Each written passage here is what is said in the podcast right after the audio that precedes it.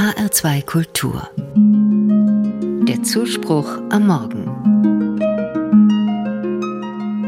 Der Dichter Novalis hat mit Worten eine blaue Blume gemalt. Der Maler Picasso mit dem Pinsel ein Mädchen mit einer weißen Taube in der Hand. Künstler haben die Gabe, etwas vorzustellen, das unvorstellbar scheint und unsichtbar ist. Frieden, Liebe, Sehnsucht.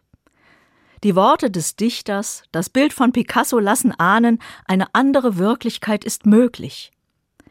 Ich sehne mich manchmal nach Bildern, die mir Hoffnung geben, vor allem für den Frieden. Eines dieser Bilder hat der Prophet Sacharja in der Bibel entworfen. Er lebte in einer Zeit, als um ihn herum alles in Schutt und Asche lag. Ein Krieg war über sein Land gezogen, die Bevölkerung geflüchtet oder verschleppt, die Infrastruktur der Stadt Jerusalem zerstört. Wir kennen diese Bilder aus Jerusalem und anderen Städten auch heute. Sacharja nun, der Prophet, lässt Gott sprechen. Auf den Plätzen Jerusalems sollen zukünftig wieder alte Frauen und Männer sitzen, alle mit ihrem Stock in der Hand vor hohem Alter und die Plätze der Stadt sollen voll sein von Jungen und Mädchen, die dort spielen. Was für ein schönes und starkes Bild. Kinder können sicher aufwachsen, Alte in Ruhe zusammensitzen und sich am Leben freuen, in einer Stadt, die heil ist. Das ist, was Gott für das Zusammenleben will.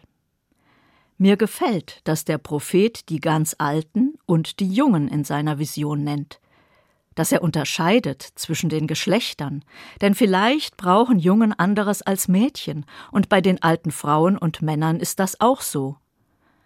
Beide Gruppen, die Sachaja nennt, gehören zu denen, die auf Schutz und Unterstützung angewiesen sind, zu den eher verletzlichen und schwachen in schweren Zeiten oder gar im Krieg.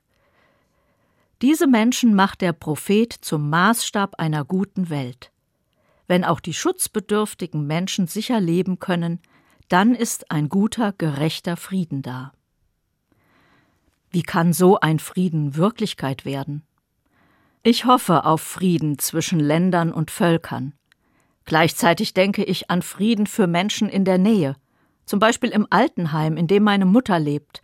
Da wird beeindruckend viel getan, damit Menschen zusammenkommen, Bewohner mit Bewohnerinnen, und es gibt Angebote für gemeinsame Treffen mit den Angehörigen, Kindern, Enkelkindern. Das ist aufwendig und will organisiert sein.